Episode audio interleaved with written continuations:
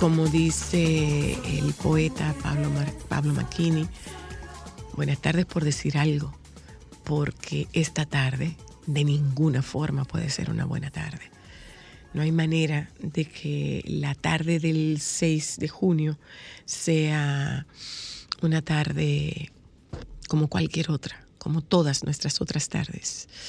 No hay manera de que la tarde del 7 de junio sea absolutamente normal. Aunque, como bien dice uno de los compañeros del Sol de la Tarde, en este país una desgracia desplaza a otra. Una desgracia sustituye a la otra. Y una noticia se encargará de desplazar a la noticia que nos aturdió a todos en la tarde de ayer con la muerte de Orlando Jorge Mera. Yo no sé cómo lo vivieron ustedes en su casa, pero a mí particularmente la imagen de Dilia Leticia no se me quita de la cabeza.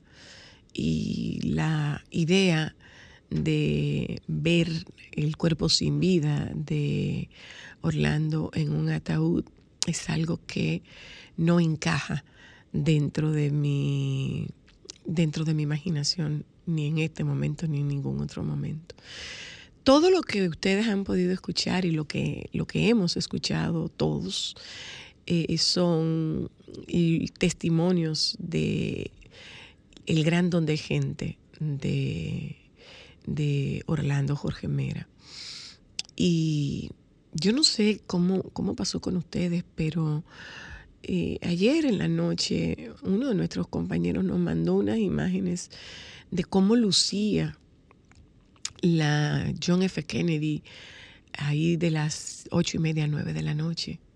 Se notaba una tristeza, una tristeza colectiva, porque eh, definitivamente si algo seguro tenemos es que vamos a morir, pero no tenemos certeza sobre la forma ni el tiempo. Y definitivamente una muerte como esta no es una muerte que merecía un ser humano como Orlando Jorge Mera. Ningún ser humano merece una muerte con esos niveles de, de saña y violencia, pero definitivamente una persona como Orlando Jorge Mera no, no merecía, no merecía un, final de vida eh, física como ese final de vida que, que se produjo con este ataque sorpresivo de parte de una persona de su entera confianza. Y yo comparto con ustedes, ya sabrán cuáles son las honras fúnebres de, de el doctor eh, Jorge Mera.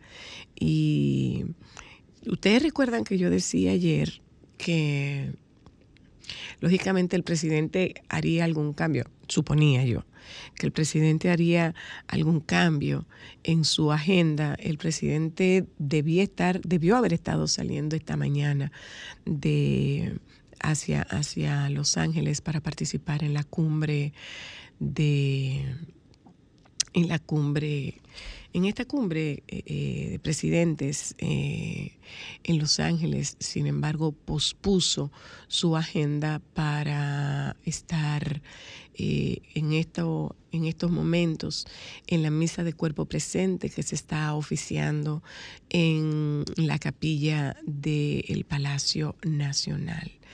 de ahí, el, bueno, el Reitero esta nota, el presidente Abinader modifica agenda para la cumbre de las Américas. Eh, el mandatario dominicano tenía previsto salir en la mañana de hoy por el aeropuerto de Punta Cana, él lo hará en la tarde. Previamente el presidente participará en una misa de condolencias por la muerte del ministro Jorge Mera a celebrarse a las 12.30 en la capilla San Rafael Arcángel del Palacio Nacional. Luego el mandatario cumplirá con algunos compromisos gubernamentales antes de salir del país. El presidente viajará acompañado de la primera dama, del ministro de Relaciones Exteriores Alberto Álvarez, Roberto Álvarez y la directora ejecutiva de Pro Dominicana Viviana Ribeiro, también la directora del despacho presidencial Lourdes Herrera y el secretario del gabinete presidencial Eileen Beltrán. Eh, estamos viendo imágenes, eh, si ustedes nos están dando seguimiento por nuestro canal de YouTube, estará viendo eh, imágenes que se están produciendo en directo con el inicio de las honras fúnebres por el, el ministro Jorge Mera. Eh, las honras fúnebres estará siendo expuesto, el, el, cuerpo del ministro estará siendo expuesto a partir de las 2 de esta tarde en la funeraria Blandino. Eh, está siendo oficiada en este momento un, una misa de cuerpo presente en la capilla San Rafael del el Palacio Nacional. Eh, hay tres días, tres días de duelo oficial y será eh, sepultado mañana a la 1.30 en el cementerio Puerta del Cielo. Yo no sé si ustedes tuvieron la oportunidad de, ver las imágenes del, presidente. Eh, se veía un presidente sumamente consternado sumamente consternado, él y, su esposa cuando visitaban a la familia Jorge Villegas en, la noche de ayer. Una relación de amistad muy, muy, muy estrecha desde, desde sus años de estudiantes en el Colegio Loyola, pero además Orlando Jorge Mera fue fundador del Partido Revolucionario Moderno y es uno de los artífices del el triunfo electoral del presidente Luis Abinader se notaba sumamente consternado el presidente ante una noticia que ha sido una noticia sin lugar a dudas devastadora para absolutamente todos. Eh, ojalá que permitamos que se hagan las experticias del lugar, las experticias eh, necesarias para conocer cuál ha sido el móvil de este de este fatídico hecho del asesinato del ministro Jorge Mera. Yo quiero aprovechar este momento para agradecerte, Joan, y agradecerle a Wilson Pérez que nos ayudaran en el día de ayer para dar una cobertura a los hechos que acontecían en el Ministerio de Medio Ambiente. Eh, con todo este caos que representaba eh, lo que había ocurrido y cómo estaba todo aquel escenario tan trastocado, tan, tan turbulento, por una razón más que evidente. Era la muerte a tiros de una persona como el ministro Jorge Mera. Habrá cualquier cantidad de conjeturas, habrá cualquier cantidad de especulación. Yo quisiera abogar un poco al respeto por parte de quienes hacemos comunicación, al respeto por parte de quienes asumimos el compromiso de una comunicación seria, una comunicación respetuosa, que respetemos. Y no es redundante, no es redundante lo de la solicitud de respeto, es reiterativo más bien, que respetemos el dolor de esta familia y que dejemos de hacer cualquier cantidad de conjeturas a este respecto. Descansa en paz el alma de Orlando Jorge Mera y de verdad Adilia, Elia y, e Isabel, que más quisiera yo que poder estar junto a ustedes y darles un abrazo de contención y de solidaridad en un momento en el que las palabras no tienen acceso la mejor manera de acompañar a esta familia que está devastada y destrozada de dolor, la mejor manera de acompañarles es desde el respeto y el silencio. Sol 106.5, la más interactiva. Una emisora RCC Miria. Aquí somos bien transparentes. En mi casa, desde que empezamos a cocinar con aceite el gallo, la comida es más ligera y mucho más sabrosa. Merecemos alimentar mejor a nuestras familias con aceite el gallo, que sí es 100% puro de soya, es doblemente refinado y por eso es más saludable. Al dominicano le gusta lo bueno, el gallo es mejor en todos los sentidos. Y no solo lo digo yo, Lo digo yo. Para comidas más ligeras y mucho más sabrosas, aceite el gallo, 100% puro de soya. 50 años del Banco BHD León.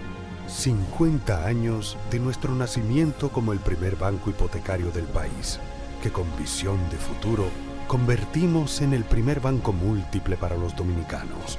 50 años de tarea constante para apoyar las oportunidades de progreso y los sueños de nuestros clientes. 50 años de valores que se reafirman una y otra vez.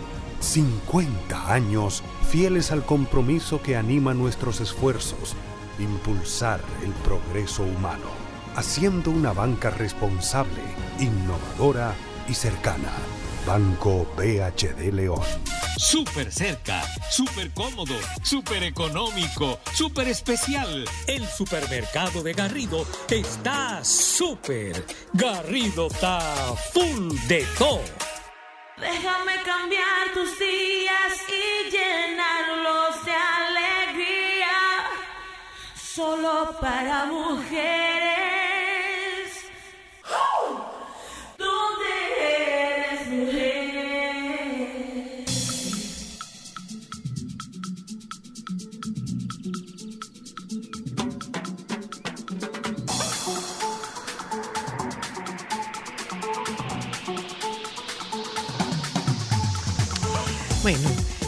Damos la bienvenida a una, una amiga querida, muy querida, de mucho tiempo, de muchísimo tiempo. ¿Cómo estás, Aidita Selman? ¿Cómo estás tú? Estoy feliz de verte, hermosa, radiante. muy Gracias. Eh, recuperando, bueno, recuperándome, no, convaleciente. Yo no me atrevo a decir si convaleciente. Todavía, todavía estoy eh, atravesando un proceso viral bastante agudo, pero muy agudo, muy agudo, muy agudo. Pero no es COVID. eso No, es no, no, no. Ya nos hicimos la prueba y no, no es COVID, es un gripón. Herencia de los nietos. toda, con, toda, y- con todas las de la ley, con absolutamente todas las de la ley. Aidita, qué gusto verte. ¿Cómo estás tú? Cuéntanos de tu vida. Bueno, yo había dejado el teatro hace como 15 años. Dime. Yo dejé de actuar, me dediqué a mi compañía, a la producción, vino la pandemia, la cosa se aflojó muchísimo y apareció esta oportunidad a nivel de tiempo, de disposición, de poder tener el honor de compartir escenario que nunca había actuado con ella, con María Castillo, eh, bajo la dirección de Guillermo Cordero. Y esas, sí, esas son las cosas de la vida. Yo dije, Vaya bueno, forma de volver. Sí. ¿Cómo fue la cosa, Aidita? Nunca yo había. María, un día que hicimos algo en, en conjunto, un- una dramaturgia mía y una dirección de ella, me dice, Aidita, pero ¿y en qué fue que tú y yo trabajamos juntas? Digo yo, uh, cuando éramos unas niñas en Nuevo Teatro. ¿Tú te acuerdas de Nuevo Teatro? Ahí hace cucho, no vamos a hablar de años. Y entonces era el pagador de promesa, pero yo tenía un papel eh, pequeñito. Yo me acuerdo. Porque Yo me éramos acuerdo. estudiantes del taller de, de Villalona. Y dice ella, no. Y entonces tú y yo no hemos actuado. Pero ¿cómo va a ser? No, pero nosotros tenemos que hacer teatro. Y entonces apareció esta oportunidad. Es una comedia de humor negro, negrísimo, muy inteligente, un humor muy fino. Y me ha encantado que haya sido así. ¿De quién es el texto? Es de unos uruguayos jóvenes contemporáneos que están vivos, vigentes. Eh, se llaman Fernando Schmidt y Cristian Irba- Irbazábal. Son uruguayos y su obra se está presentando ahora mismo en Argentina, bueno, muchísimos países latinoamericanos. Con o sea que es reciente. Sí, es actual una, contemporánea. una- ok, es contemporáneo. Y es un estilo muy nuevo. eh, María comentaba eso. Dice, ay, a mí me encanta cómo escriben ahora estos escritores, como con tanta psicología, tanta riqueza, tanta, Ah, tanto chulo. mundo. Sí. Y te está dirigiendo Guillermo Cordero. Guillermo. sí. A, a ustedes. Son dos, eh, son dos personajes. Son dos personajes, dos mujeres. ¿De qué va la obra? El tema es interesantísimo. Son dos cuidadoras de una señora mayor que es serbia, pero ella decidió venir a vivir, huyéndole al frío, decidió venir a cualquier ciudad latinoamericana, continental, digamos, se desarrolla en cualquier ciudad grande, digamos, Buenos Aires, cualquier ciudad. Y esas mujeres eh, sucede un percance y a través de ese percance se delata una serie de situaciones que esas mujeres tenían en su vida de lo más normal, pero surge la inquietud típica de Latinoamérica, de estos países, de qué va a pasar con mi empleo. Si ya con cincuenta y pico de años una mujer es ya madura, pierden ese empleo, van a conseguir trabajo y se trata muy, de una manera muy orgánica esa temática ¡Qué chulo! del problema de las mujeres cuando llegan a la madurez y si pierden el trabajo por alguna circunstancia imprevista de la vida, donde tú creías que ya tú estabas acomodado ahí, ¿qué tú haces? Lo cual es válido para cualquier escenario. Sí, y se valora de una manera muy divertida, muy, pero es humor negro. sí. Mm, ¡Qué chulo! ¿Y cuándo suben ustedes? Es el 24 de ahora Porque de ustedes junio. tenían, ustedes tenían rueda de prensa ayer Ay, y, sí, y la, pospusieron Sí, por esto. Guillermo decidió eh, y Coradín decidieron cancelar por Claro, respeto a claro, una claro. situación tan terrible, porque todos quedamos. Yo te estaba escuchando y decía, sí. O sea, yo ni dormí bien, yo me desperté a las cinco y media de la Sí, sí, mañana. yo estaba despierta a las 3 de la mañana. Sí, eh, fue perturbador eso. Es Entonces, perturbador. Se decidió, es una pena porque algunas personas no se lograron localizar y llegaron y estuvieron ahí, eh, por lo cual pedimos muchísimas excusas, pero yo creo que no era prudente, porque es una cosa tan horrorosa que, que ha conmovido a toda la no, sociedad. no, no, eso no era, eso no, eso, ahí no Sí. había, ahí no había ambiente. Sí, no, no, se va a hacer el definitivamente próximo no. lunes. Yo creo que la prensa lo va a entender y, y, ah, entonces nosotros estrenamos el 24 de junio, que es el día de mi cumpleaños. Ah, Ese es mi regalo de cumpleaños. Qué chulo. ¿Y dónde, dónde van? en la sala? Ravelo del Teatro Nacional. ¿Por cuánto tiempo? Vamos a estar desde el 24 de junio hasta el 6 de julio. Dos fines de semana. ¿Desde hasta el cuándo? 3 de julio. O sea, perdón. fines de semana, desde jueves o desde viernes. sábado y domingo. Ok. Hasta Con ahora. función el, el domingo como siempre, más temprano. Exacto. A las seis y Qué media. bueno que me lo recuerda. A mí hasta se me había olvidado tantos años. Pero sí, los domingos a las seis y media, que me encantan esas tandas. Ay, Porque entonces tú sí. sales de ahí y te puedes ir a cenar. Sí, sí, sí. Ay, sí. Ay, Y qué- seguir. Ay, pero Sí. qué maravilla. Sí, porque regularmente uno sale con hambre a esa hora Claro. del teatro, porque se cambia temprano, no le da tiempo Pero, a cenar. no te da tiempo. pero qué maravilla, Sí. Aidita, qué maravilla. Yo tengo una amiga que me relaja. Tú eres como las señoras mayores que te gusta tu cosa temprano. Digo yo, pero que yo soy una señora mayor. Oh, el hecho Dime. de que yo tenga mucha energía no quiere decir que no tengo unos años. que Oh, no sea ¿Qué una tiene de malo? mayor. Mira, eh, pues está hecha la invitación. Tú tienes claro que te vamos a ver. Ay, qué bueno. Claro que, o sea, no, es que eh, ninguna persona en su sano juicio se puede perder la oportunidad De disfrutarlas, de disfrutarlas a ustedes dos en una dirección. por Lo que pasa es que uno tiene, lo- la, uno tiene en la cabeza el, el- el Guillermo director de, de grandes de grandes producciones, sí. pero él tuvo una obra con Sí, de. Carlota. Sí, él hizo Magdalena con Carlota y también con María Castillo, Carlota Carretero y Karina Noble. Hizo Colorín Colorado, que fue una comedia muy buena, muy que gustó muchísimo también. Entonces, eso, eso hay que, hay que ir a verlo. Eso es un, eso es una tripleta que da resultados de excelencia por donde quiera que uno Sí, la además coja. hay como 150 y pico mil de años de experiencia entre los tres. ¿Y cuál es el 150, problema de la experiencia? 160, 160. Bueno, súmale, súmale, la, de- súmale la de los autores de paso. Ah, también. esos son jóvenes. Sí, pero qué bueno. Esperamos eso, que el público apoye este tipo de teatro. No, no. es el, el- el- No estoy de acuerdo en que apoyen teatro. No. Ustedes no son actrices para ir a apoyar. Negativo. Ustedes son actrices para ir a disfrutar. a disfrutar. Me gustó. No, Ay, no, mira, no, me encantó eso. María, espero que usted- estés oyendo Usted va el para programa. el teatro a apoyar a María Castillo. María Castillo no necesita su apoyo. Aidita Selman necesita su apoyo. Aidita Selman no necesita su apoyo. No, no, no, no, no. Aidita Selman, María Castillo y Guillermo Cordero le están dando la oportunidad de que usted disfrute unos niveles de actuación de excelencia. Ah, poco rijo. Espero No. que disfruten y gocen mucho y se rían. Oye, dije que vayan a apoyarla. Oye, la que Es que uno, que que decía. No, pero no. Tú sabes que yo estoy en contra de que se vaya a apoyar el Sí, buen arte. No, no, no. bueno, yo creo que usted va a disfrutar el buen arte. Claro. Y eso es buen arte. Y es, es una apuesta segura por la calidad de ustedes. No, no vaya a apoyar nada. Vaya a disfrutarlo. Ah, pues a disfrutar entonces. vaya a disfrutar. Comienzan el 24. 24 de julio. Tu regalo de sí. cumple. Ajá. Gracias, Aidita. Gracias a ti, soy la Eh, gracia. ¿Dónde están a la venta la boleta o no te dieron la información? Sí, Ah, te- si te vas sin decirlo, va a buscar- te va a buscar problemas. Huepa Tickets y, y en el Teatro Nacional también, en la boletería. Pues muchísimas Ahí gracias. Bueno, pues un abrazo y Un beso para ti. de Gracias, verte tan Aidita. bella como Gracias, siempre. amor. Nos vamos un momento a publicidad, señores. Eh, los casos de COVID eh, están subiendo. Aunque el manejo de COVID, o no el manejo, los casos están, no hay tanta virulencia como, como anteriormente, pero los casos están subiendo. Y los ingresos, al parecer, aunque tímida y lentamente, también están subiendo. Nos vamos un momento a publicidad y hablamos con el doctor eh, José Ledesma, una actualización sobre COVID. Ya volvemos.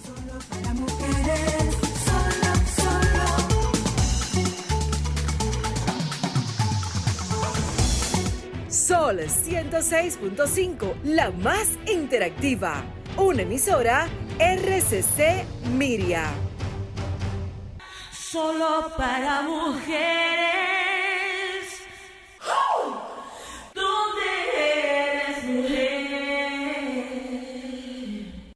Aquí somos bien transparentes. En mi casa, desde que empezamos a cocinar con aceite el gallo, la comida es más ligera y mucho más sabrosa. Merecemos alimentar mejor a nuestras familias con aceite el gallo, que sí es 100% puro de soya, es doblemente refinado y por eso es más saludable. Al dominicano le gusta lo bueno, el gallo es mejor en todos los sentidos. Y no solo lo digo yo, Lo digo yo. Para comidas más ligeras y mucho más sabrosas, aceite el gallo, 100% puro de soya. Súper cerca, súper cómodo, súper económico, súper especial. El supermercado de Garrido está súper. Garrido está full de todo.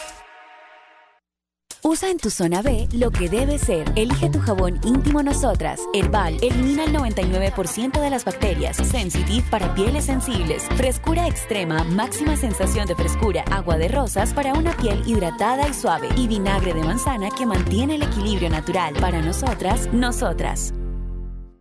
Déjame cambiar tus días y llenarlos de alegría. Solo para mujeres.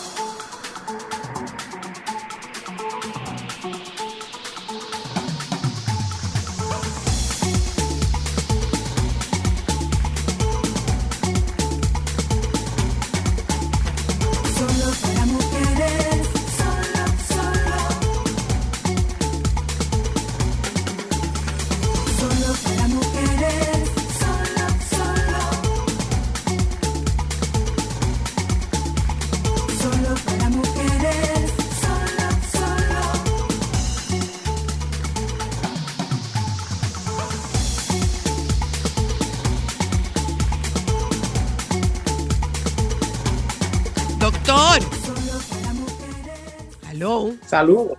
Hola, doctor Ledesma. ¿Cómo está usted? Aquí soy la viendo lo que mencionabas, que tenemos muchos casos en aumento.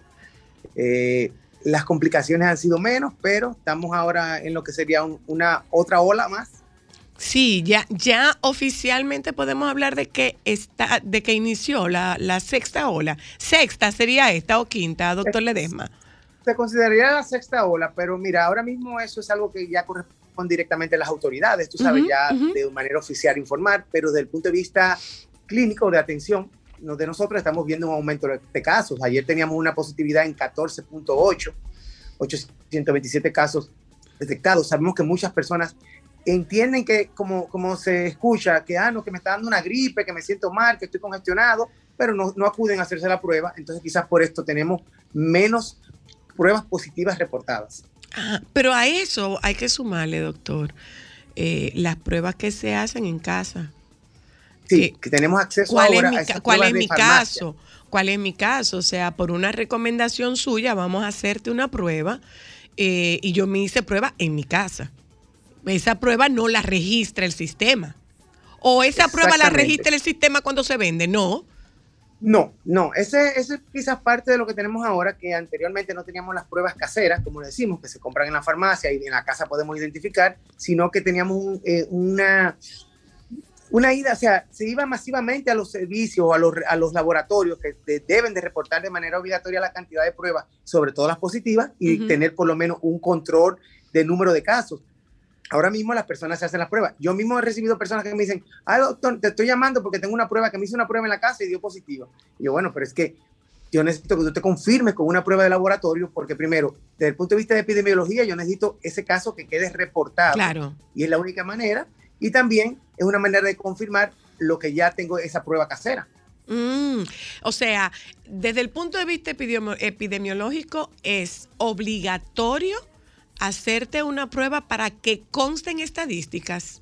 que conste, exactamente, que conste en estadística, porque un paciente llega, eh, muchos pacientes hacen la prueba, quizás en la casa, están sintiendo algunos síntomas, da positivo, pero dice, yo no estoy sintiendo nada, como muchos, me han llegado casos, dicen, Ujú. no, yo me hice la prueba, di positivo, pero yo no estoy teniendo fiebre, yo no estoy teniendo nada, me siento simplemente un malestar que me ha ido mejorando en los días. Esa prueba no consta como un dato estadístico. Ok, ok. Entonces, es un caso que no se puede contar dentro de, de la estadística que se está llevando desde el punto de vista nacional para saber cuántos casos, para medir la positividad, para, para, poder verdaderamente determinar que estamos en un incremento de- de la situación ahora.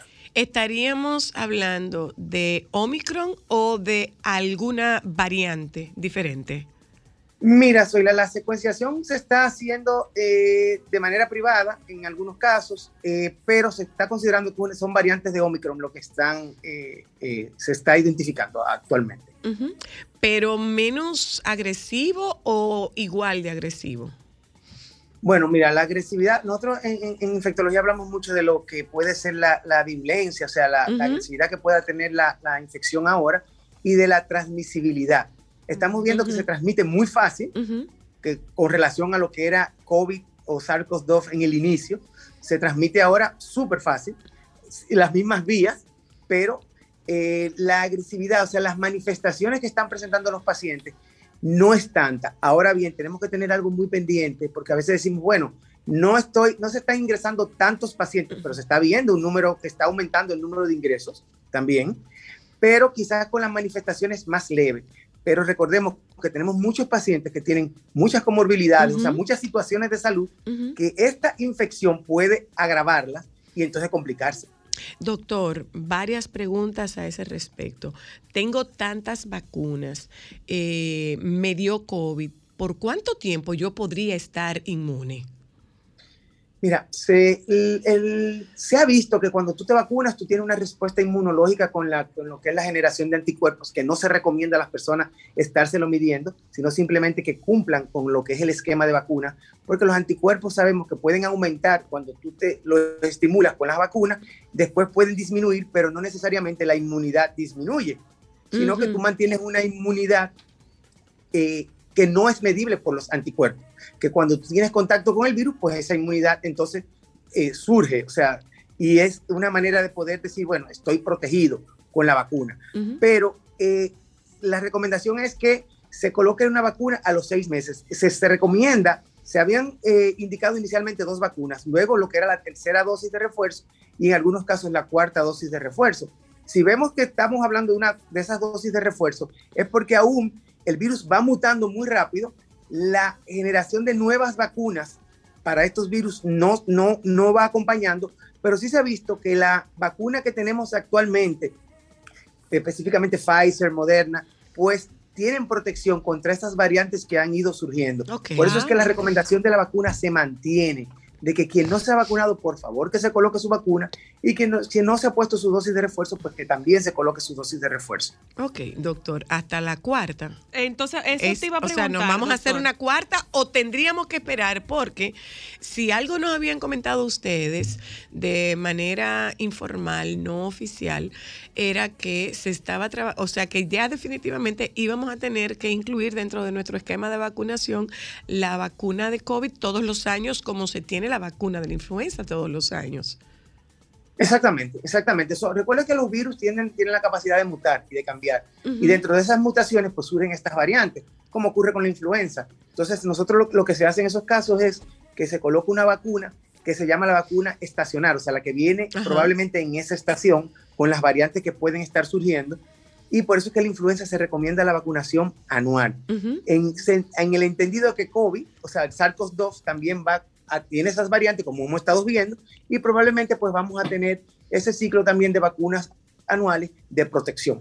Eh, ¿hab- O de ¿Hay alguna Y yo relación? te voy a decir algo ¿Habría total, alguna doctor. relación? Ah, Esa pollita chiquitica y si es puesta por ti menos se siente porque una mano que tiene Jesús. Una cosa, doctor, ¿habría alguna relación entre el calor, el polvo del Sahara y el, este aumento de los casos? No necesariamente. Recuérdense que esto ha, sido algo cíclico. Vamos, como tú bien dices, por No, la hablo por lo, por lo estacional, ¿eh? O sea, ahora mismo, ahora mismo el, el sistema inmune se compromete, sobre todo en las personas que son muy alérgicas. Entonces, Sí. podría haber una baja en, en, La en los campos de defensa y se, se aprovecharía este virus, este y el de la influenza.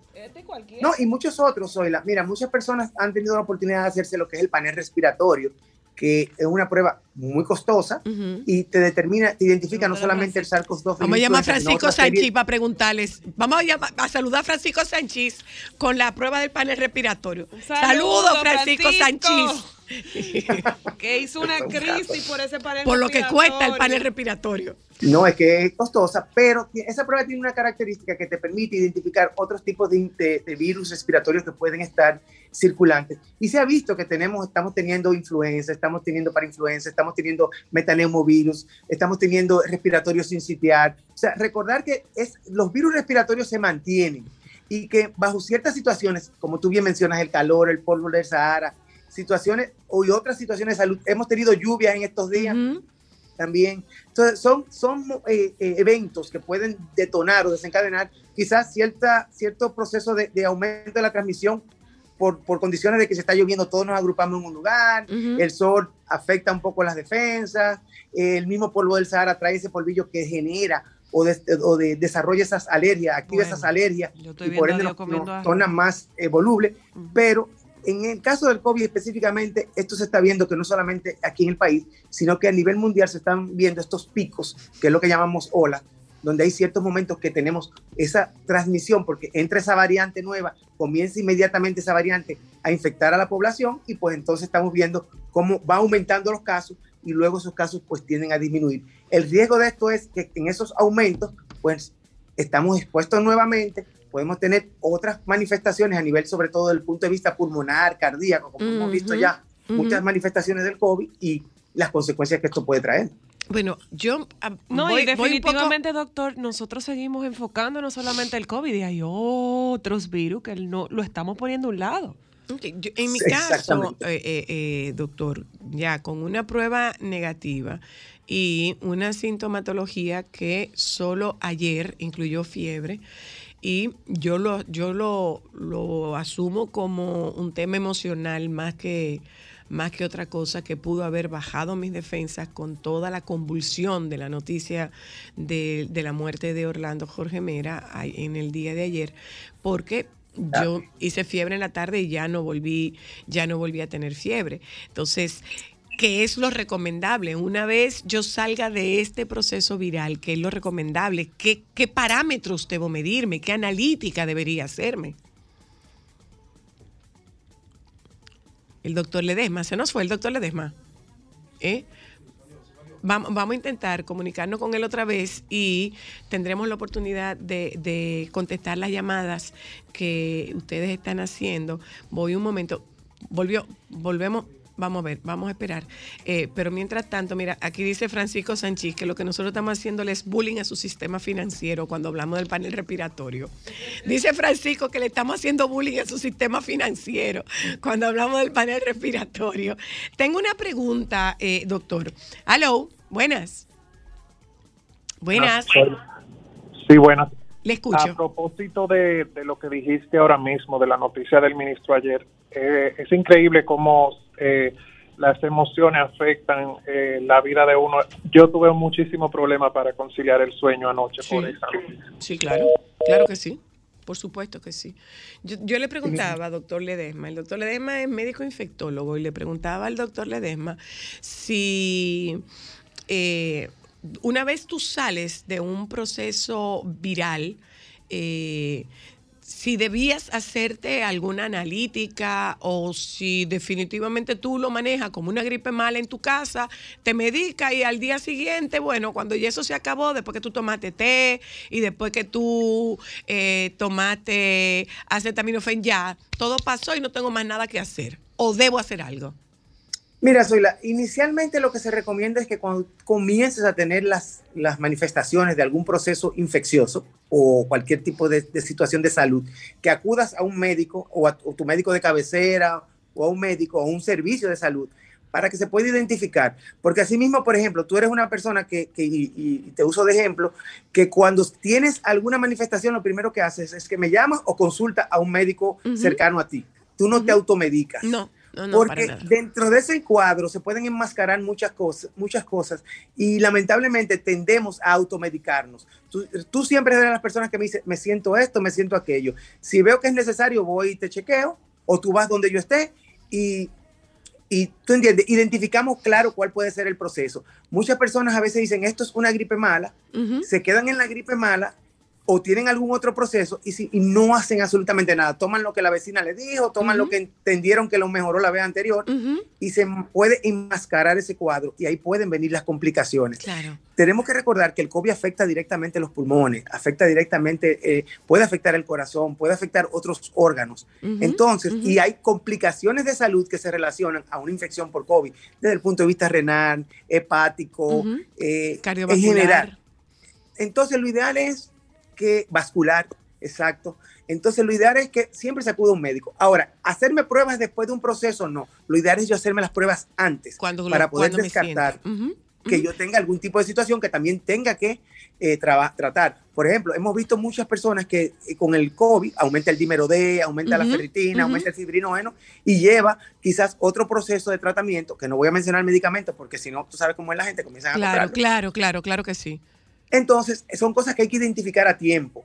Ya con su médico, él sabrá si después que usted pasó el cuadro, este cuadro infeccioso requiere un seguimiento con pruebas o simplemente un seguimiento donde, donde él le diga, mire, ya pasó. Yo soy de los médicos que me gusta, el paciente me dice, yo digo, hazte estas pruebas, si entiendo que las necesita. Hay pacientes que no las necesitan y simplemente ya uno le dice, no, tómate esto y con eso sería suficiente. Pero no, no es bueno ni automedicarse ni tampoco autorrecetarse pruebas que después no se va a entender por qué viene un resultado así. Una cosa, eh, doctor Ledesma, antes de despedirnos. Eh, esto es un poco, seguimos con esa actitud de no, eso no es tan así como están diciendo, están alarmando. Eso no es tan así como están diciendo, pero eh, ahora estamos volviendo al, ay, pero fulano tiene COVID. Ah, pero tú te enteraste que no sé quién tuvo COVID. Entonces, ya está siendo más frecuente escuchar que alguien tiene COVID. Otra vez. Sí, tenemos ya que, yo digo que cada, ya conocemos a alguien que es cercano, tiene COVID o hemos estado en lugares donde salió alguien con COVID o infectado por el SARS-CoV-2. Yo hay algo que siempre he dicho, tenemos que mantener las medidas. Me- a veces me da pena ir a los lugares y ver a todo el mundo sin mascarilla. Es muy preocupante porque vemos lugares cerrados, sobre todo eh, con las personas sin mascarilla. Eh, y, y yo, a mí me, me- a veces me miran raro porque yo voy, si tengo que ir a un centro comercial, yo voy con mi, porque hay que ir, hay que, hay que seguir viviendo. Claro. Eh, trato de utilizar mi mascarilla en lugares donde yo no, o sea, estoy expuesto. Eh, el lavado de manos, tener ese lavado de manos pendiente, eh, el tocar las cosas, el, el estar pendiente, el usar el alcohol gel. Hemos ido olvidando algunas cosas. Quizás totalmente. hay restricciones que se han eliminado, pero de, de, esta- de estas restricciones yo diría que deberíamos de, de- de regresar o de por lo menos tenerlas pendientes para evitar que estos picos pues verdaderamente nos afecten o puedan llegar a afectarnos a nosotros o a alguien muy cercano. Claro. Tengo una última llamada. Buenas tardes. Se cayó esa llamada. Gracias, doctor Ledesma. Eh, espérese, espérese. No se me vaya, doctor. Aquí Con toda camisa nueva. Hola. Buenas tardes. Me Hola. Hola, profe. Hola. Hola, me encanta la explicación del doctor Ledesma, muy, muy, muy buena, entendemos bien. Yo quiero preguntarle que si un Dimeroden 700 y la prueba de COVID negativo, ¿qué significa eso? Gracias. Dímelo, den 700 y prueba de COVID negativo. ¿Le dio COVID antes? Parece que se cayó la llamada. Sí, sí. Mire, soy el dímero D, recuerden que el dímero D no tiene que ser necesariamente un indicativo de que una persona tiene COVID. El dímero D puede estar aumentado por otros factores que ya tienen que ver con, el- con la persona, ver qué otras complicaciones, otras situaciones el paciente puede tener. Ella mencionaba que el COVID estaba negativo y el dímero D estaba ligeramente aumentado. En esos casos hay que ver muchos factores, la edad de la persona, sexo de la persona, qué otros factores o otras complicaciones de salud esa persona tiene, pero ante marcadores así como el dímero D quizás levemente aumentado, lo ideal sería consultar en este caso un cardiólogo para ver por qué ese dímero D se le está aumentando a esa persona. Si no hay algo de base que ya pueda estar eh, eh, interfiriendo o influyendo a que eso ocurra. No utilizar, por favor, es muy importante, Zoila, y qué bueno que está tu plataforma para las personas. Las personas no se deben de au- de automedicar con anticoagulantes. Anticoagulantes. Eso es muy, peligro- muy peligroso automedicarse con anticoagulantes, porque ahora se habla de que si tengo esto alto, me voy a medicar con anticoagulantes. Claro. Importante Entonces, eso. Entonces eso es muy importante, no hacerlo. Acudir para que sea el médico que sepa si hay que colocárselo y sobre todo las dosis que hay que colocar. Gracias, doctor. Te mando un beso, te mando un abrazo. Gracias. ¿Mm? Y me voy a poner la camisa. Por favor, y que te vaya bien. Pero que no. Un besito. Gracias al doctor Ledesma, médico infectólogo, que nos da una actualización de COVID. Eh, cuando nosotros regresemos, esta es una de las consentidas más consentidas que tiene este programa. Eh, Marta Beato está con nosotras en la tarde de hoy. Y si Marta está aquí, ustedes tienen claro que nosotros vamos a aprovechar a Marta hasta el último chin. La vamos a aprovechar hasta el último chin. Eh, creo que es un tema que a ella no le gusta para nada. Es de verdad que recordar es vivir. Ya volvemos. Solo para mujeres, Sol 106.5, una estación del grupo RCC Miria. Yo no sé por qué. Dame la forma. Pero ¿cómo que porque tú no te oyes con esa carcacha? Digo, no digo yo. no. La gripe, manita. Pero esa gripe tiene que ser. Es que es una gripe Mala. Es es una gripe infantil esta. Sí, de- Sí, pues yo la cogí. Sí, fue el pequeño. El grande la llevó. Ah, no. Y pues- la cogimos. Pues es una buena idea. El grande. No, se Porque esa presionó. gripe infantil nada más lo, co- lo pueden coger los que son infantiles. No, no, no. No queremos gripe, no, no queremos ser así de jóvenes, no. No queremos. ¿Tú sabes qué, Marta? Dime, querida. En estos días, a propósito de la muerte, Ay, Dios mío. qué oportuna, aunque pueda sonar cruel lo que voy a decir, qué oportuno puede resultar la pérdida de una mascota para explicarle la muerte a un sí. Bueno, sí. Y te explico. Bueno, sí. Nosotros teníamos... Es duro, pero es así. Sí, sí. Nosotros teníamos nuestro gato. Acu- Vamos a acordarnos de que los niños tienen un imaginario y que son en ese imaginario son literales. Claro. Que cuando a un niño tú le dices se fue al cielo, él entiende que literalmente está en el cielo. Sí. Y que si tú coges un avión, tú, lo vas a encontrar. Sí. Yo recuerdo haciendo un diplomado de duelo con Rosa Mariana Brea, habíamos leído un caso de un niñito que le habían dicho que murió el abuelo y que se fue al cielo. Y el niñito, la familia, había planificado un viaje a Disney World y el niño estaba feliz Claro. porque avión, Cielo. nube, cielo, podemos, no, no podemos parar y ver al abuelo. Sí. Entonces, Sí, sí, así es. se muere nuestro gato de 16 años. Así vi. Y un día, Mateo lo echa en falta. No habíamos comentado nada de la muerte del gato. Un día Mateo lo echa en falta y me dice, él va a buscarlo donde él se ponía siempre, que era entre mis zapatos, y me dice, Tita, ¿y Ñuñi? Yo le digo a su mamá, para no darle la explicación yo, porque no me corresponde a mí, yo le pregunto a su mamá, él está preguntando por Ñuñi. Y su mamá me dice, dile. Le digo, Ñuñi se murió. Y me dice, ¿cómo se murió? Le digo, me dice, como tu abuela. Y le digo, no, como mi abuela, no, como mi mamá, que es la tu- abuela de tu mamá. Pero sí, se murió así. Porque estaba viejito, le digo, porque estaba viejito y estaba enfermo. Y me dice, ¿tú eres vieja? Ay, ay, Y le digo, sí, yo soy vieja. Viejita, como Ñuñi. Le digo, no, como Ñuñi no. no, pero- Y me dice, ¿tú estás enferma? Le digo, no, yo no estoy enferma. Pues tú no te vas a morir.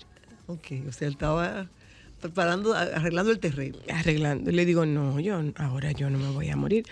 Porque con relación a lo de su hermanito, yo le digo, si tú lo matas, se muere. Ajá. Ah, no, él- a mí él me dijo que me iba a matar. A ti. Y yo le dije, si tú me matas, yo me muero y no me vas a volver a ver nunca. Como a Ñuñi, le dije, como, a Ñuñi. Ñuñi. No me vas a volver a ver nunca. Una forma de explicarle el concepto de ausencia, de la muerte de la muerte. a un niño de cuatro años.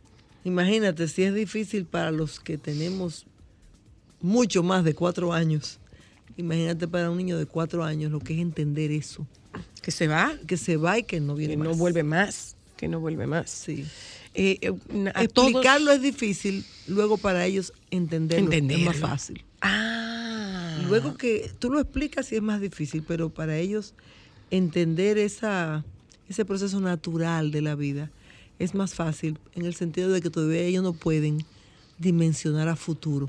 Claro, claro. Y como su, no futuro, es muy breve. claro. Su futuro es muy No- corto, es de muy corto sí, alcance. ni conocer implicaciones. Ujú. Entonces ellos no saben lo que eso pero implica. Sirvió la muerte de una mascota para entender que es que ya no lo vuelves a ver más. Claro, que es definitivo, que es para siempre. claro. Eso a propósito de, de cómo nos ha impactado Ay, ay, ay, ay, esta noticia absolutamente a todos. A todos. Muy fuerte. Mucho para pensar, mucho que mirar, Zoila. Eh, muchas cosas. Mira, yo tengo también un tiempo, eh, tengo un tiempo, pero sobre todo desde principios de este año, hablando de la pandemia mental, de salud mental, en la que estábamos entrando en ese momento. Pero mm, tú sabes que uno es la voz que hará en el desierto, en el sentido de que mucha Sí, gente te lo cree. sí, no es que no te lo crean. Pero te no lo creen, nada. pero no hacen nada. Ay, No. sí, mira, eso viene. Primero, no hacen nada. Y segundo, piensa que eso no va a pasar aquí. Que eso sí le puede pasar a otra gente, pero no a Zoila, porque Zoila es muy, muy preparada, pero no a ti que eres psicóloga y que trabajas eso, pero no al otro. No, no. Eh, eh, Hay que entender que eso no tiene nada que ver con que tú estés preparado eh, eh, em, científicamente, que tú tengas un título, que tú seas reconocido, que no, no, eso tiene que ver con cómo todo lo que hemos estado viviendo nos impacta emocionalmente, nos impacta en nuestra psiquis y hace que detonen temas de salud mental que tú traes por familia, porque eres un ser humano, por, Por desajustes, por circunstancias. circunstancias, por pérdidas.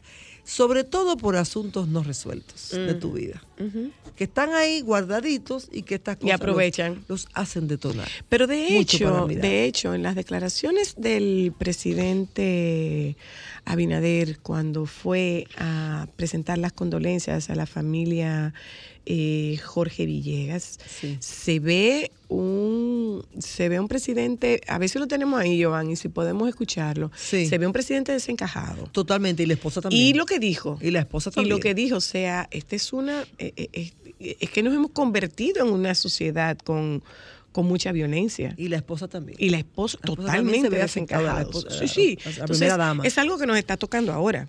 Ah, quizás ahora comencemos a mirar en, la, en el valor y la importancia Sí. de, De trabajar en la prestar salud. atención al tema de la salud mental. y ¿eh? ayudar y, y ofrecer esos servicios.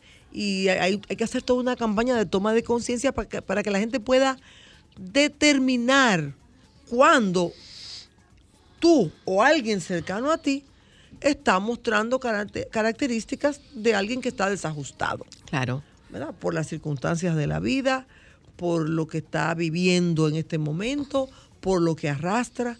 Pero este es un tema importante. Es, sí lo es. Tenemos que cuidar nuestra salud mental.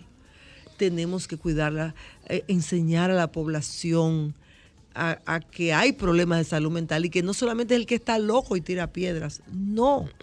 Muchas veces quien está al lado tuyo empieza a tener cambios de conducta eh, notables, pero tú crees que es que, que se le va a pasar, que es que está de mal humor hoy. No, a señores. mí me sigue preocupando, sobre todo con que tú, tú asumirías que ya hay otra generación que tiene acceso a información y que Sí. ha entendido que la salud mental es una realidad, que es una enfermedad. Sí.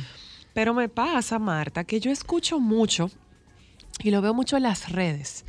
Eh, esta mañana tuve un mal día, eh, pero tengo una compañera que la chocaron, que falleció su papá. O sea, Sí.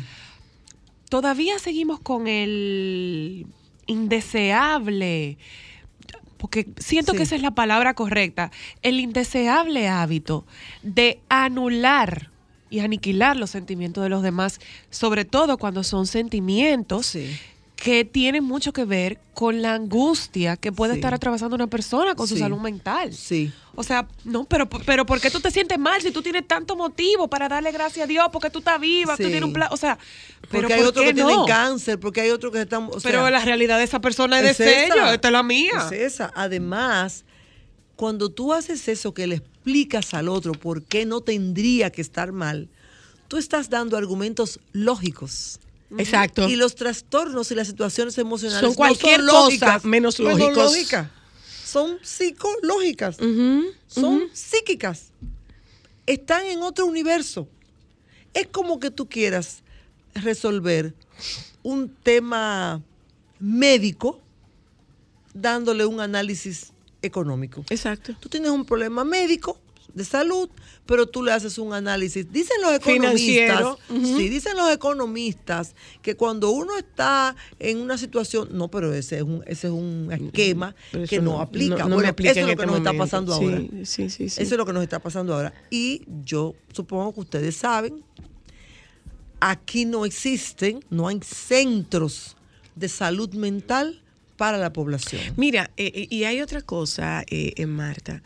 Eh, a nosotros nos formó eh, la maestría de UNIBE, es una maestría de la Universidad de Salamanca. Y uno de, de los maestros, el doctor José Navarro Góngora, eh, es quien hace también, quien, quien dirige la maestría de intervención en crisis y trauma. Y es quien encabeza el equipo de intervención en crisis de la Universidad de Salamanca.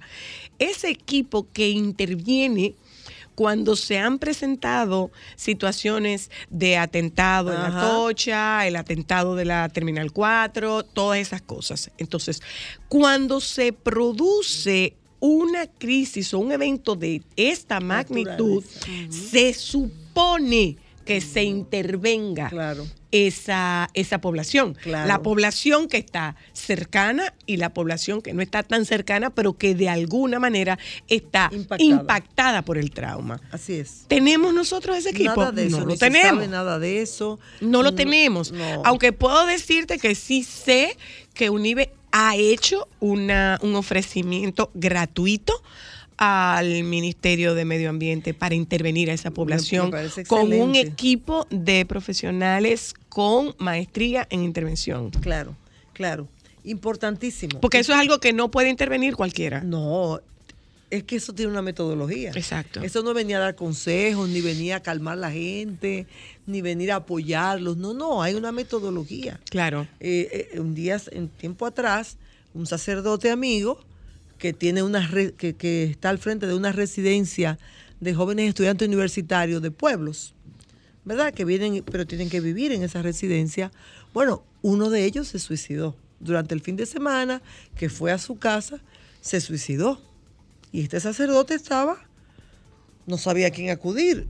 Y mm, eh, me conocía y a través de alguien, bueno, pues yo tuve la oportunidad de ir Claro. a hacer un trabajo de intervención en crisis Claro. con todos estos muchachos de pueblos que viven ahí en esa residencia y que un compañero Se de ellos ahí. se suicidó. No, se suicidó en su casa durante el fin de semana. Pero igual, el viernes nos despedimos y el lunes nos encontramos. Se suicidó. con- eh, en el fin de semana se suicidó. El lunes cuando tú vuelves a tu residencia, los que salieron, porque todos no salen los fines de semana. Pero el lunes de repente, que fulano no llega, que viene la mamá. Bueno, toda la historia. Eso requiere una intervención. Por Un modelo de supuesto. intervención. Entonces, aquí, aquí no hay hospitales psiquiátricos para salud mental.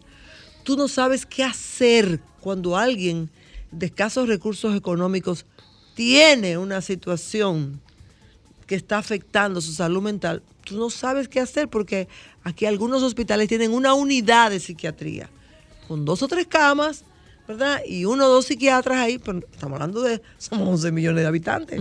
Espérate. Entonces, estamos hablando de algo serio, que nos, que nos afecta a todos, eh, en donde todos tendríamos que hacer algo, el sector empresarial tendría que colaborar, ni siquiera estoy diciendo que es una responsabilidad solo del gobierno, pero sí que es algo a lo que tenemos que poner atención, porque esto va a mayores. Estamos hablando de que particularmente esa población, la población del Ministerio de Medio Ambiente, Uy, vamos lo a ver. que vivió ayer ver es lo- un evento traumático con consecuencias. Bueno, Oye, yo soy y lo una vamos que a ver. es un evento, ahí. es un traumático con consecuencias, pero por supuesto. Yo soy una que no, volve, no volviera a trabar ahí nunca. Aunque yo tuviera un policía parado al lado mío, me, hubiera, ¿Tú me sentiría insegura. la secretaria Lo- que lo dejó pasar? ¿Tú Sí. te imaginas la otra? O sea, hay cada quien tiene una historia. Totalmente. La otra que lo vio cuando salía y no sabía que era el asesino. Y no son estamos muchas solamente, historias. Sí, sí, y no sí. estamos Eh, solamente son hablando cosas. de los recuerdos. Estamos hablando que esa gente pueden hacer hasta crisis de ansiedad que no van a identificar qué es lo que le está pasando. Porque cuando ese cuerpo diga, voy para allá a reaccionar, uno no puede controlar eso. El estrés postraumático se puede manifestar un año después. ¿Cuánto tiempo después exacto? Gua- hasta no, no es el- cuatro no es el años. inmediato, ¿eh? Y tú, después tú Entonces dices, tú ¿y de- dices, ¿y ¿de, ¿de dónde, dónde me sale esto? ¿Y qué le pasó a esa ahí. muchacha? Entonces, Entonces, ojalá. vamos a ver las otra, noticias Otra después. vez, otra Eso es muy preocupante, La salud Sí. mental importa. La salud mental importa. Yo estoy segura de que un grupo de profesionales estaríamos en la mejor disposición de intervenir a esos trabajadores, esos colaboradores del Ministerio de Medio Ambiente sin búsqueda de protagonismo, con miras a prevenir lo que puede venir después, que como bien, avis- como bien plantea Marta Beato, esto puede presentarse hasta dentro de dos a cuatro años, Años. posteriores. Sí, ¿eh? señor. Gente, nos vamos un momento a publicidad y cuando regresemos de publicidad, pues hablamos con Marta Beato de...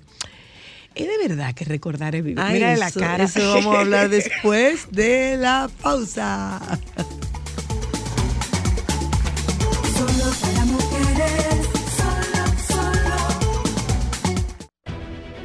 Sol 106.5, la más interactiva. Una emisora RCC Miria. Déjame cambiar tus días y llenarlos de alegría. Solo para mujeres. ¿Dónde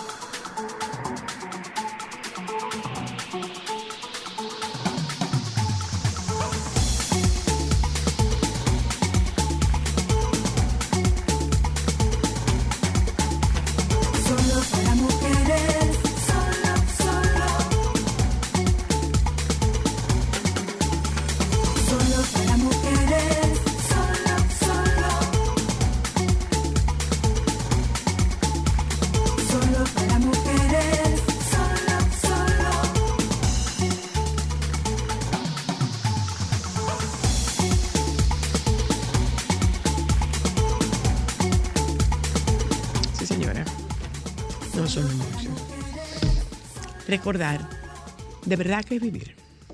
Depende del recuerdo.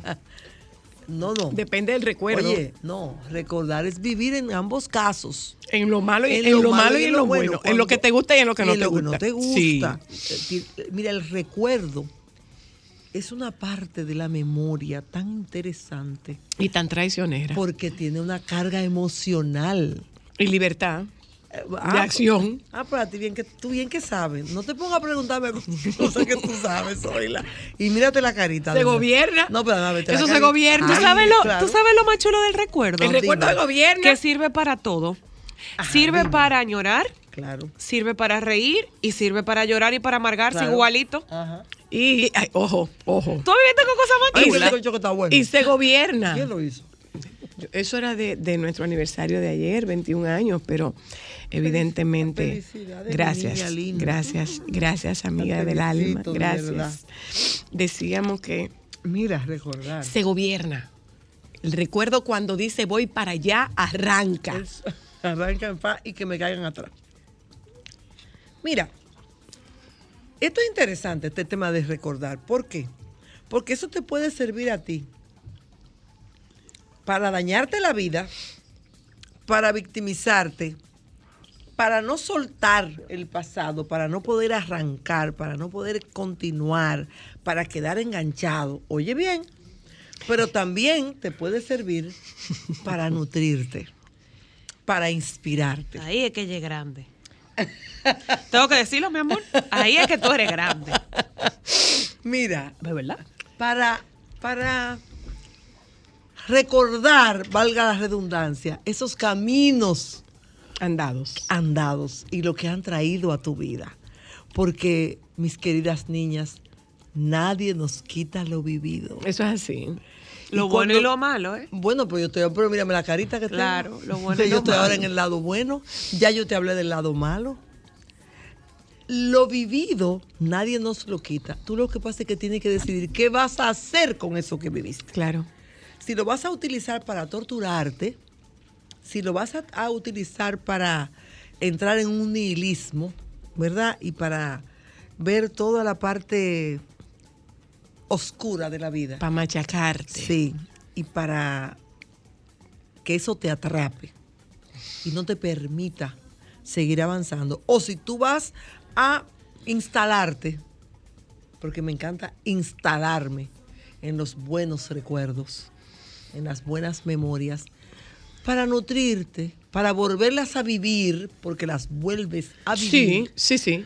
Y porque ya tu cerebro tiene un camino neuronal recorrido. Eso quiere decir que si lo viviste una vez, lo puedes volver a vivir. Dice, vuelvo a citar al maestro Ay, José. pena que esto sea agua. Y no cardenal. Tú sabes mucho. Yo recuerdo. Dice el maestro José Navarro Góngora, Jesús Navarro Góngora, volviendo a Nuestro mencionarlo. querido. Dice el doctor Navarro Góngora que Nuestro cerebro está diseñado exclusivamente para el placer. Y que una vez tú has estado bien, tú volverás a estar bien porque el cerebro ya se conoce el camino. Sí, así es. De eso es que estoy hablando, Zoila. De eso es que estoy hablando. O sea que es tarea tuya, es tarea tuya acogerte a ese, a ese regalo de la vida para saber que hay un camino que tú puedes volver a recorrer. Y nosotros, los profesionales de la conducta, también tenemos ahí un gran recurso para ayudar a las personas a recuperarse ayudándolas a identificar épocas de su vida en que las cosas sí funcionaron, épocas de su vida en las que sí fueron felices, no para regodearse en el pasado, no, sino para tenerlos como punto de referencia. referencia, claro. Si yo estuve ahí alguna vez, yo puedo volver a estar ahí. Claro. Porque yo, yo tengo un camino ya recorrido, vivido, y eso hay que conocerlo y honrarlo. Entonces no es que las cosas buenas que tú viviste, que las perdiste. No es de que, pero olvídate de eso, pero suelta eso. Pero, pero ya, es muy fácil decir eso. No necesariamente hay que olvidarse de eso. Una o pregunta, soltarlo. una pregunta. Hay otras cosas Pero, que se eh, Marta, o sea, va de rela- algo que eh, me eh, llama la atención. Pero señores, las dos juntas, yo, señores, yo levanto pasiones. Bueno, y y más nosotras que somos débil, débiles cita contigo, mi amor, débil, débil. Ay, eso es mutuo. Marta, ¿qué consecuencias puede tener para tu salud mental y hasta para la física cuando una persona bloquea recuerdos? Porque, por ejemplo, yo tengo una amiga que quiero mucho, somos amigas desde chiquita, pero ella no tiene ningún recuerdo de esa etapa de su infancia en la que yo formaba parte, o sea, ella la tiene anulada, ella ni siquiera hablamos. Bueno, anulada lo digo, por eso lo digo, o sea, hablamos. bloqueado. O sea, no es posible que tú no tengas recuerdo. No existe algo No, similar. no, no, no, no. Tú Hablo por del alguna bloqueo. razón bloqueas el recuerdo. Y es tan, tan así que tú le enseñas fotos de, ese, de esas etapas y ella no sabe. Ella dice, yo no me acuerdo de eso, yo no lo tengo registrado. Interesantísimo. ¿Y qué, qué puede pasar en una persona que pone eso en una cajita, le pone candado, llave, combinación y lo tira al fondo del mar? Mira, es lo interesante de eso que tú acabas de preguntar, es que eso yo no lo sé, pero yo sí sé que una indagación con esa joven sería sumamente enriquecedor para Claro. ella y para mí o para ti, para el que le toque indagar eh, en esa búsqueda, porque ahí encontraríamos por qué. La razón por la La cual razón bloqueó por la cual lo bloqueó.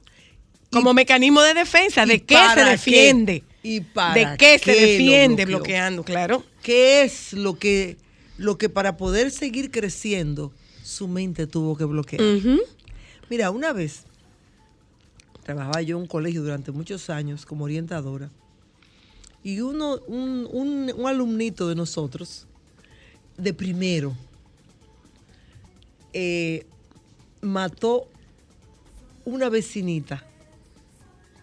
Eh, claro, accidentalmente. Fue a la casa de los abuelos, de, fue a la casa de los abuelos, él siempre jugaba con la vecinita de la casa de los abuelos, estaba en el despacho del abuelo, Eh, había una, una, un arma, un arma en la gaveta. La niña, la vecinita, abrió, eh, vio la, la la- el arma, El puso la mano y el niño le dijo que no, que y entonces el niño se la fue a quitar y en ese forcejeo la mató. Bueno, mucho para mirar ahí, pero sí les puedo decir que a mí me tocó participar en ese proceso, ¿verdad? Con los padres, con el niño. Y sí les puedo decir que ya a la vuelta, la última vez que ellos al final se fueron a, a vivir a otro lugar, dos profesionales tuvieron que cambiar, se fueron a vivir a otro país, todo un to- proceso, todo un proceso. Pero sí les puedo decir, señores, que no habían pasado, uff, como a la vuelta de un año, un año y pico, que yo volví a ver al niño, él ya no recordaba el episodio. Claro. su mente, para que él pueda seguir viviendo Tuvo que bloquearlo. Tiene que bloquearlo. Tiene que bloquearlo, como mucha gente bloquea abusos sexuales. Claro. Que de verdad que no lo recuerda. No, no lo recuerda. Yo no lo recuerdo, recuerda. yo recuerdo un documental que yo vi justamente de un escándalo que se dio en Boston, en la diócesis de Boston, donde hay una, una hermana, o sea, una monja que falleció, que todavía al sol de hoy no se ha descubierto, que lo que se sospecha es que el cura Ajá. al que fue acusado la mató junto con otro grupo y una de las chicas, una de las sobrevivientes de este cura, no recordaba nada. Óyelo. No recordaba nada y hizo una crisis eh, de, de un ataque de pánico que le detonó el ir a terapia y en terapia. Entonces empezar a trabajar eso. Interesante, interesantísimo que es rastrear hasta tú llegar ahí y ayudar a esa persona en lo que nosotros denominamos ambiente seguro. Seguro. ¿eh? O sea, esto es algo que tú puedes hablar exclusivamente aquí Claro, porque no es tan y sencillo, que ¿no? fuera de aquí tú no puedes tratar este tema hasta que te ayudemos a desenmarañar todo eso que hay ahí, pero que tú te sientas segura en el espacio donde tú lo estás haciendo para que tú puedas meterte ahí adentro, porque cuesta. Cuesta meterse ahí adentro. Cuesta mucho. Pero los recuerdos son una parte poderosa de nuestras vidas. Es, es nuestra historia. Claro. Recordar es vivir. Claro. Una cosa, Marta. Ay, yo recuerdo mucho. Yo me Ah, puse a su, el otro día un listado y yo, porque yo a veces, tú me ves así, pero yo tengo una amiga que ella como que me trae a tierra. Yo le digo que, que mi mamá era muy exigente. Los que oyeron el episodio del Panda entenderán y me dan condolencia ay, ay, a veces y me dan un abrazo y me dicen, pobre de ti. Pero mi mejor amiga es defensora de mi bella madre. No, no, ella dice, lo defensora que de pasa es mamá. que tú no te acuerdas. Ella es honesta. Tú no te acuerdas. Entonces ella de vez en cuando Te me llama y me dice, ¿tú te acuerdas de tal día, tal fecha, Que tal según ella no cosa?" salían. Y no, no- no No. salían según Usted ella. que- tiene que. La hija de Francina Tienen que Tonos, que es mi otra hija Cristal, que me dijo que no salíamos, Sí. mami Zoila. Pero ¿y de quién es que ya están hablando? ¿No será de nosotras? Aparte de que andaba con ustedes dos como duaretico. Gracias, Cristal, por desacreditarme Hola, de madre. Buenas tardes. también. Buenas. Buenas. Sí, buenas tardes. Le escucho. Sí, buenas tardes. Eh, yo soy una Uy, qué mal. Te oímos Vamos a ver si lo podemos mejorar. No, si, si nos puede marcar otra vez. escucha? Vamos Ahora a ver sí, ahora sí, vamos a ver ahora. ¿Se escucha? Ahora un poco mejor, díganos. Ok, sí. Yo quería eh, aprovechar el tema para consultar con, con la señora Beato, una gran profesional, la cual eh, Gracias. deseo que siga cosechando tantos éxitos en su carrera profesional. Gracias, Eh, que usted lo disfrute. Gracias. Eh, yo tengo una situación con una niña. Eh, su papá eh, murió, pero su papá no tuvo buena relación con ella. Y resulta que esa, esa niña no habla nunca, jamás del tema de su papá. Y si ponen el tema en la familia, ella se va, se ausenta, se bloquea, mm, como si no existiera en ese momento ella. Eh, ¿Eso qué es?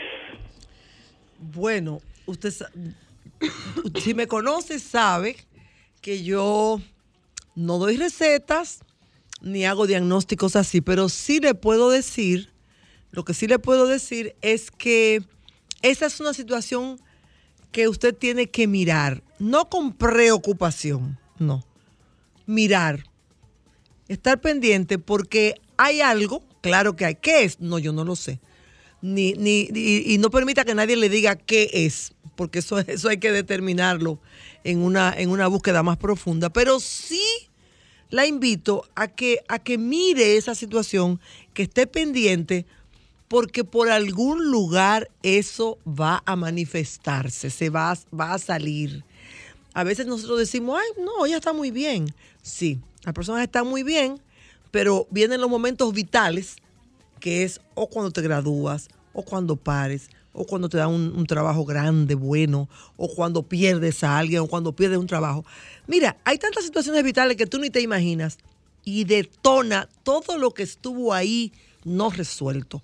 Yo sí le puedo decir a usted que ese es un tema no resuelto y que no se va a resolver hablándole a ella de eso, que tiene que buscar alguna ayuda especializada. especializada, usted primero, para ver cómo maneja, cómo va manejando la situación, eh, de manera que, que- que algo bueno pase a favor de esto que usted acaba de decir, de una niña que no quiere que le hablen del papá, no quiere saber nada, la relación no era buena, ahí hay un nudo, eso se llama nudo psicológico. Ya lo sabe. Eh, Marta. Dime, querida. ¿Mm? ¿Qué es lo que tú tienes? No, no, no. Es, es- se parece eso de. Yo perdono, pero no olvido. Ah, no hay que olvidar. Si tú No. perdonas, niegas una parte de tu historia. Digo, si tú olvidas, niegas una parte de tu historia. Pero claro, claro. Lo que pasa es recordar sin que duela. Sin que duela, exacto. Esa es la clave para el perdón y para otras cosas más de tu vida. O sea, para esas cosas que pasaron. Cuando el recuerdo no duele, tú estás sana. Estás sana. Porque lo puedes ver como una foto. Antes lo veías como una película en la que tú estabas. Algo con movimiento, con emoción. Luego lo puedes ver como una fotografía. Y hasta sonreír. Eso mismo, lo puedes ver como una foto sepia, le puedes ver hasta, hasta belleza. Te puede dar hasta una especie de nostalgia. eh, de, un- que- que- de una nostalgia, eh, ¿qué te digo? Que alimenta el espíritu. Yo les voy a comentar una cosa a ustedes. Y es un asunto muy personal. Ajá. Mucha gente ha visto los ojos de mi nieto, que son unos ojos azules, sí. de un azul intenso. Sí. Y mucha gente me dice, pero ¿y de dónde ese niño tiene los ojos azules? Ay, Dios, la verdad No, que la gente... no, no, no. ¿Y de dónde ese niño tiene los ojos azules? ¿Quién en tu familia tiene los ojos azules? Un buen grupo, hay dos. En mi familia nadie tiene los ojos azules, pero el abuelo de Cristal y Ámbar tenía los ojos azules como el cielo. Entonces, el recuerdo de una persona a quien yo quise tanto como su abuelo es un recuerdo que se hace, que se materializa en los ojos de mi De nieto. Milán. tantas formas, de tantas formas. Mira, mira, Zoila. A veces uno oye comentarios de los demás. Ay, la gente. Ay, sí, pero uno va entendiendo. Mira, eh, el día pasado estaba yo en casa de una de unos amigos que siempre nos reunimos, periódicamente nos reunimos. Y una amiga que también va, que nos, nos reunimos ahí, ya como por cuarta vez, me hace la, mis- el mismo comentario.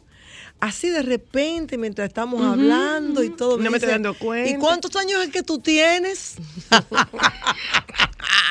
Sí, ¿y cuántos ¿Que años te es que tú tienes? Espera, sí. ¿Y cuánto es que tú tienes? No, por eso no se queda ahí. Y yo le digo, entonces me dice, ay, y sin pareja. Ay. Lamentándose por sí. Sí, sí. Oye, ¿y tú sabes qué? A mí eso no me hiere porque yo, yo, yo puedo entender desde qué lugar ella lo hace. Yo entiendo que ella lo hace. ¿Desde Yo sé dónde que- está ella? Que no es para joderme a mí. No, no. Porque no sería tan obvia. Así porque ella dice de que, ay, y sin pareja. Pero en ese ay, ella quiere decir, ya esta no va a conseguir a nadie. ya esta se la llevó quien la trajo. Y después, después, se queda mirándome así. Estamos todos, señores. Y dice ella, que los años no perdonan. Ay, qué ella. A ella no A la ella no perdona. la perdona. Indiscreta. Oiga, eso tiene que ver con una situación de ella. Claro, no mía. Probablemente ella le tiene miedo a la vejez, a cumplir años. Probablemente soledad, ella quisiera para mí eso mismo. Quizá ella se preocupa porque piensa que yo me puedo estar sintiendo sola. Mira lo que sea. Pero eso denota discriminación, creencias limitantes y edadismo. Claro. Edadismo. Qué o sea, que es mucho lo que tenemos nosotros todavía.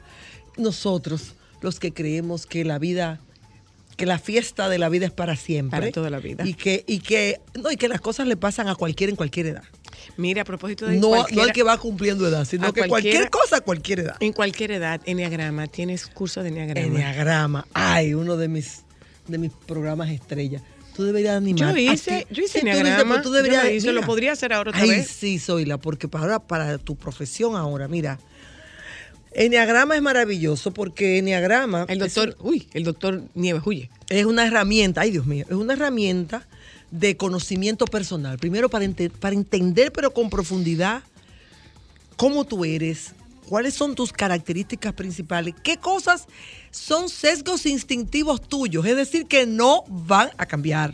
Y como no van a cambiar, ¿qué vas a hacer para disfrutar tu vida y que los demás también puedan disfrutar al lado tuyo a pesar de tus sesgos instintivos? Me tengo que ir.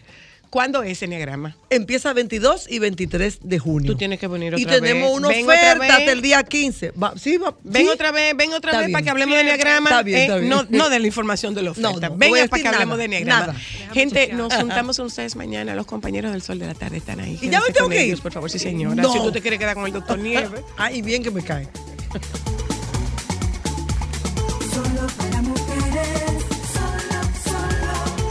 Sol 106.5, la más interactiva. Una emisora RCC Miria.